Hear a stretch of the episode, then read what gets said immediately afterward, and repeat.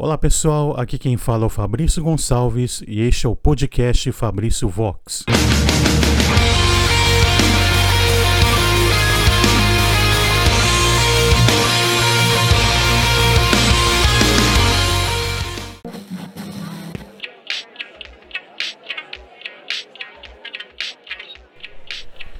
Um dos sintomas da crise de valores na qual a sociedade está mergulhada é o péssimo hábito que o brasileiro tem de ouvir som alto, atrapalhando o sossego de outras pessoas.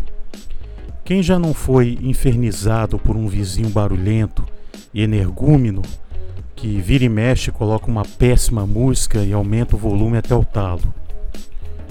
Claro, não é só péssima música, mas até música boa também, mas que infelizmente não está é, num volume é, aceitável.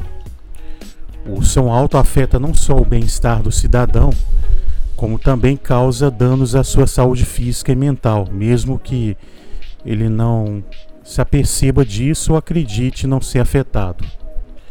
Muitos sociólogos e antropólogos já chamaram atenção para a relação complicada do brasileiro com o espaço público. O brasileiro trata o público como o particular, desconsiderando o espaço alheio. Aquele ditado que o, o meu direito termina quando começa do outro. E o brasileiro tem um péssimo hábito de invadir o direito de outra pessoa. E existem várias explicações sobre as causas culturais e sociológicas da perturbação sonora. Todavia, é certo que, em primeiro lugar, o problema se deve à falta de educação de algumas pessoas, pessoas que não têm amor ao próximo, e que acham que podem fazer tudo, inclusive invadir o espaço do outro. Infelizmente, a, a perturbação do sossego é um tema que é muito pouco abordado no Brasil, embora seja uma contravenção penal. Ao contrário do que muitos pensam, a perturbação do sossego pode ser denunciada em qualquer hora do dia e não apenas após as 22 horas, uma vez que nenhuma das normas jurídicas que tratam do tema mencionam qualquer tipo de horário. No Brasil, as leis contra a perturbação do sossego, na minha opinião, deveriam ser mais duras. É, não apenas é, fazer o indivíduo abaixar o som, mas também confiscar o aparelho. Pagar multa por, por conta disso também.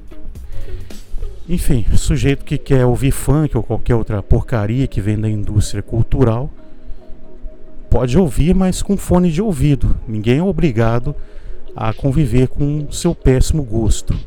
Aqui não se trata de, é, de intolerância contra é, o gosto de cada um, mas o problema é que o que não pode é a pessoa querer perturbar o sossego da outra, querer atrapalhar o descanso e, e, e geralmente as pessoas que colocam um som muito alto na vizinhança elas nem sequer cogitam que pode haver algum morador, um vizinho que esteja doente, enfermo, que precisa é, de sossego para ter um bom repouso. Então esse é que é o problema.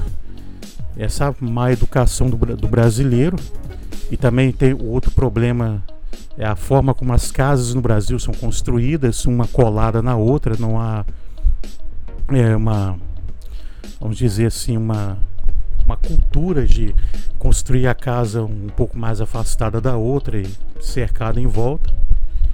Então isso também acaba complicando toda essa situação.